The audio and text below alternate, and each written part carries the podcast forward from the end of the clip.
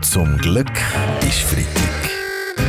Der ganz normale Wahnsinn von der Woche mit dem Fabian Unterrecker und seiner Freitagsrunde. Da schauen wir gerne zurück auf die Woche. Zum Beispiel geht es ja nicht vorwärts bei der Verhandlung um ein neues Rahmenabkommen zwischen der Schweiz und der EU. Die Außenpolitische Kommission hat die Lage analysiert Ja. und ja, Ja. festgestellt, dass sich die EU nicht von ihrer Position Ja. bewegt, Bastian Nein, Giro. nein, das ist ganz falsch. Ganz Europa bewegt sich. Und zwar vor allem im Bereich vom Alpenhauptkamm wegen schmelzendem Permafrost. So ist es. Wir meinen jetzt die politische Position. Also Streitpunkt ist weiterhin vor allem die Personenfreizügigkeit, wo man dringend ja sollte klären Nein, aktuell ist das überhaupt nicht dringend. Warum denn nicht, Wettermann Felix Blumer? Dank der sehr hohen Temperaturen ist die Bevölkerung auch ohne Rahmenabkommen genug freizügig unterwegs. Heiß diskutiert wird in Europa ja aktuell auch der NATO-Beitritt von Finnland und Schweden. Man muss sich jetzt auch wirklich die Frage stellen, was macht dort die Schweiz? Aktuell steht die Schweiz ja ohne Militärbündnis da, Frau gut, Entschuldigung,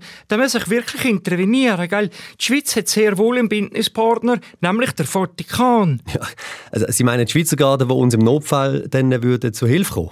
Nein, die sind ja mit ihren alten Helleborden noch schlechter ausgerüstet wie unsere Armee. Aber wenn jemand die Schweiz angreift, gell, dann geht es sowieso mit dem Teufel zu. Und wer könnte da besser helfen hey, als der Papst? Hm, aber militärisch hat der Vatikan natürlich nichts zu bieten. Eine Möglichkeit wäre natürlich ein anderer Staat, der auch nicht so in der NATO ist, zum Beispiel Österreich. Ein Kampfverband mit den Österreichern wäre etwas Tolles. Ist es nicht so? Es ist ja so. Wenn wir unsere Stärken im Wintersport können bündeln, hätten wir das Monopol auf alle Goldmedaillen im Skisport. Das ist fantastisch. Ja, aber Moment, aber schon Rainer Maria Salzgeber, das mit Österreich ist ja nur so ein Gedankenspiel. Oder? Eine andere Option wäre natürlich auch ein NATO-Beitritt, Frau Amherd. Nein, das kommt für mich im Moment überhaupt nicht in Frage, gell? Solange wir noch die alten Kampfjets haben, würde ich auch von den anderen Verteidigungsministern bei jedem Treffen was richtig ausgelacht. Zum Glück ist Freitag. Der ganz normale Wahnsinn von der Woche mit dem Fabian Unterrecker und seiner Freitagsrunde.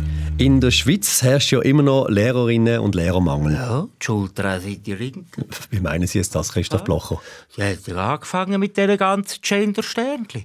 Und jetzt, wo Golf wegen dem ganzen Gender, wenn wir rauskommen, rühren die linken Lehrer wieder den Bettel an, weil es streng wird. Ja, je Jedenfalls braucht es jetzt Quereinsteigerinnen und Quereinsteiger, die im Lehrberuf aushelfen, oder? Ja, hallo, ich bin der Bastian. Ich weiß nicht, aber ich glaube, ich wäre sicher auch noch ein guter Lehrer. Ja, ich wüsste schon noch recht viel. Zum Beispiel, ja, halt der, wo sich die Schüler auf dem Pausenplatz verstecken zum Kiffen.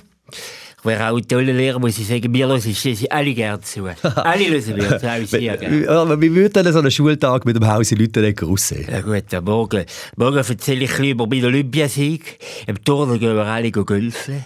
Beim Schreiben gibt es Autogramm von mir.